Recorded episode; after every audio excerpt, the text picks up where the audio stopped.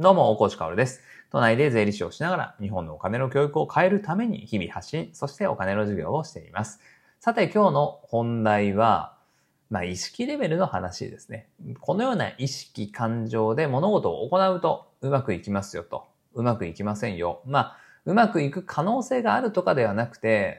これはね、この意識レベルだと、まあうまくいかないよねっていう、その、たかが知れてるよね、結果はっていう話になってくるんですよ。ここちょっとうまく説明しなきゃいけないんだけれど、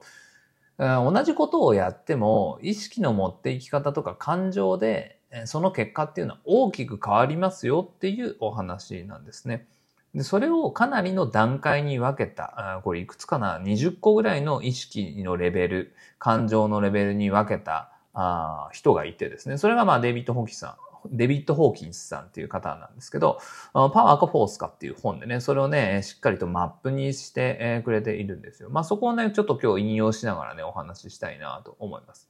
まあ先ほど言った通りね、同じことをやっても、例えばね、僕のお金の教育みたいなものですよ。人にお金について教えていくって。これは、その、なんだろうな、表面だけを見たらとってもいいことじゃないですか。そのお金は汚いものだみたいな、その、間違った価値観を、前時代の価値観を持ってる人以外にとってはね、えー、もう確実にこれはポジティブなことなんですよ。お金の使い方が上手くなるってことは確実にポジティブなことで、お金の教育をやっていくってことはいいことなんですよね。でも、このデビット・ホーキンスさんの言い方というか考え方というものを借りればね、意識によってはうまくもいくし悪くに、良くもなるみたいな話なんだよね。で、この意識マップっていうのは下からね、あまあ、これ喋った方がいいかな。うん、そうだな。恥、罪悪感、無感情を深い悲しみ、恐怖、欲望、怒り、プライド、勇気、中立、意欲、需要、理性、愛、喜び、平和、悟りっていうね、えー、下から順にあるわけですけど、まあ、どこかのタイミングね、どこかのタイミングでうまくいく、うまくいかないっていうのがしっかり分かれるというような話なんです。当然一番最後に言った悟りの状態でね、何か物事をやってたら、これうまくいきそうですよね。愛とか平和とかもね、えー、良さそうですよね。おそらくこれっていうのは、あ今話してね、もう一回真ん中ら辺話しますけど、恐怖、欲望、怒り、プライド、勇気、中立。まあ、このあたりでライン引けそうですよね。えで、まあ、ほとんどの人がこうプライドと勇気の間にラインを引くと思うんだけれど、プライドでやっているお金の教育はうまくいかないんですね。一方で勇気を持って中立的な立場で意欲的にやっているものっていうのはうまくいくっていうね。まあこんなお話なんですよね。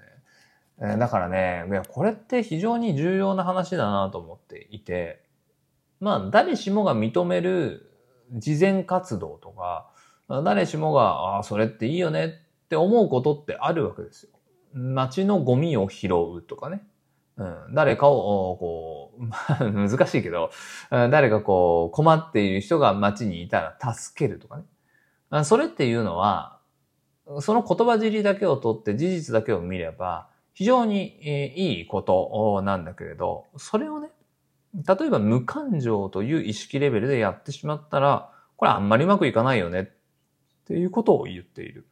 プライドだけでやっていたら、それっていうのはうまくいかないよねっていうことを言っているんですよね。で、これは、なんでこんなことがこう断言できるか本になるようなレベルなのかっていうと、科学的に証明されているっていう話なんですよ。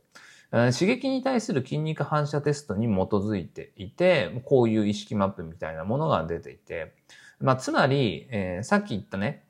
プライドより下の意識レベル感情っていうのは、そのネガティブな感情を刺激として筋肉に明らかな弱体をもたらすということが分かっていると。勇気より上の感情ですね。勇気から悟りまでの感情っていうのは、ポジティブな刺激として筋肉に強い、えー、筋肉反応あ、肉体に強い筋肉反応を引き起こしたっていう話なんだよね。僕たちはだからここをやっぱり意識しなきゃいけなくて、まあ今までのね、ここまでの話っていうのは非常に退屈だったと思うんですけど、あなたが今やっていることですね。ま日常生活、まあ、あとは仕事、趣味え、あるいは壮大なプロジェクト、まあ何でもいいわけですよ。何でもいいんだけれど、常にこの意識レベルの勇気よりも上、勇気中立、意識、需要、理性、愛、喜び、平和、悟り。この意識レベルでやると、この人生っていうのは格段にレベルが上がるっていうことですね。まあ、だって、えー、肉体に対する筋肉反応みたいなものが良くなるっても科学的に証明されてるわけだからね。まあ、つまり、まあ、あの、よく言われること、簡単な言葉で言えば、いやいややったら何でもうまくいかないよ。プライドだけでやったらうまくいかないよ。怒りながらやったらうまくいかないよ。恐怖に苛まれて、誰かにやらされていると。こう恐怖の力で支配されて何かをやってもうまくいかないよ。っていうことなんですよね。で、このうまくいかないのところに怒りとか欲望とか恐怖とか悲しみとかあるけれど、これっていうのは何かっていうと、やっぱブラック企業とかまさにこれだと思うんですよね。もう本当に人の生産性を奪っている。だってもう怒りはあるだろうし、ブラック企業させられてね、あの労働させられてる人たちっていうのはね、恐怖も当然あるだろうし、深い悲しみもあるし、もうなんなら無感情でやっている人たちもいるっていう感じなんだよね。まあ、人を人として労働力として見ていなくて、一つの駒として、まあ、一つの まあ、道具として扱っているようなブラック企業っていうのは、まあ一応人間がそこには働いているんだけれど、そこにはまあ科学的にも証明されたほどに、えー、筋肉に明らかな弱体をもたらした人間がいて、その人たちが仕事をしているので、やっぱりね、超非合理的なんだよね。まあ一見さ、お金の面で、うん、安い賃金でめちゃくちゃ人を働かせるって効率は良さそうじゃないですか。その感情を一旦抜きにしてね。えー、時給500円で3時間働かせるのと、時給1500円で3時間働かせるのって、なんか、まあ、同じ働きをしてくれるんであれば、当然前者の方が会社にとっては利益なわけですよね。人件費安くなってるわけだから。でも一方でこういうところまでを考えると、果たしてブラック企業っていうのは効率性があるのかって言ったら、おそらくないんですよね。500円で人を3時間、時給500円で人を3時間働かせるっていうことは、その人間のパフォーマンスっていうのはほぼ出ていないと。全く出ていないっていうことになるので、えー、だとしたらその雇われている方が勇気を持って、そしてもしくはまあ意欲的にとか愛を持って、えー、まあ悟りを開く状態ではね、なかなか難しいと思うけど、誰かに雇われながらっていうのは。だからそういう意識レベルで人を扱うっていうね。そういう職場を作るっていうことの方がはるかに良いということはこういうところからも証明できるっていう話なんですよね。だから僕たちは当然ね、自分が気持ちよく生きていきたいな、ストレスを抱えずに生きていきたいなっていうのは思うと思うんですよね。だからまあ、今ね、どういう日常生活、仕事をどんな状況で送っていますかっていう質問に対して、ああ、なんか意欲的にできているなとか、愛を持ってできているなとか、喜びを感じながらできているなっていう人は、 Voicy のリスナーさんには結構多いんじゃないかなと思います。当然24時間全部その状態っていうのはなかなか難しいところだとは思うんだけれど、特に仕事だよね。日常生活というか24時間の中で、365日の中で一番時間を費やしていくのは仕事、ライスワークの方ね。えー、食べるためのお金だよね。これを稼ぎ出すための仕事っていうのは、どうしても時間がね、えー、かかってしまう。ここをプライドでやっているとか、怒りでやっているとかなるともう本当に不幸の始まりだから、まあ、ここを超えるような働き方、まあ勇気を持って意欲的に愛を持ってみたいな形で働けるといいですよねっていう話は当たり前なんですけど、それと共によ、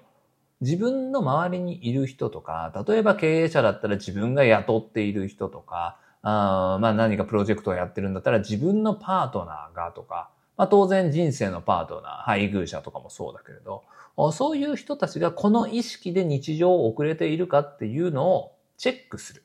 そして、どうすれば、自分がどう振る舞えばその人たちの意識レベルっていうのを上げてあげられるんだろうということを考えるっていうのは、非常に人生の効率と幸福っていうのを上げるんじゃないかなって思うんですよね。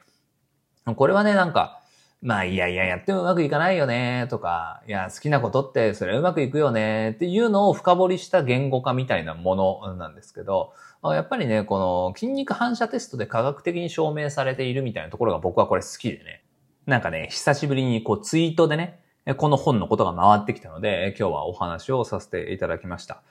まあ僕はお金の教育みたいな、こういう日本に広めていこうとか、社会を変えようみたいなことっていうのは当然このね、意識レベルでは上の方だよね。愛、喜び、平和、悟りみたいな状況で、やってると思うんですよね。でも一方でそれ以外の日常生活とか一つ一つの行動っていうのは、プライドでやってしまうこととか、あとは無感情でやってしまうこととか、まあそういうのって、おそらくやっぱあると思うんだよね。ね、だからそれっていうのはもう少しチェックしたいと思うし、そして自分の周りにいる大切な人たちっていうのが、あどういう意識レベル、感情で物事をやってるのかな。同じことでも結果は大きく変わりますからね。うん、だからまあ、いやいややってるのはダメだよっていうのはもう間違いないんですよね。もうだって感情がないとか、まあ怒りとか憎しみでやってるわけでしょ。で、プライドで、プライド高き、誇り高く、誇り高きプライドでやっているみたいなものっていうのも、まあ実はあんまり良くないっていうことがまあ証明されているっていうことですよね。勇気を持ってそこに飛び込むとか、中立的な立場でやるとか、まあその上、意欲的にとか、理性を持って、そして愛を持ってみたいなところっていうのを、しっかりと意識したいなと、改めて思っているというお話でした。まあこういうことっていうのは当たり前なんだけどね。当たり前なんだけれど、改めて意識しないとどうしても忘れていってしまうことですからね。えー、しっかりとお互いにチェックしながらね、今日も頑張っていきましょう。最後にお知らせです。えー、 Voicy プレミアムリスナーで新たに一つ試みとして始めたものがありまして、まあそれがね、匿名の相談みたいなものなんですよ。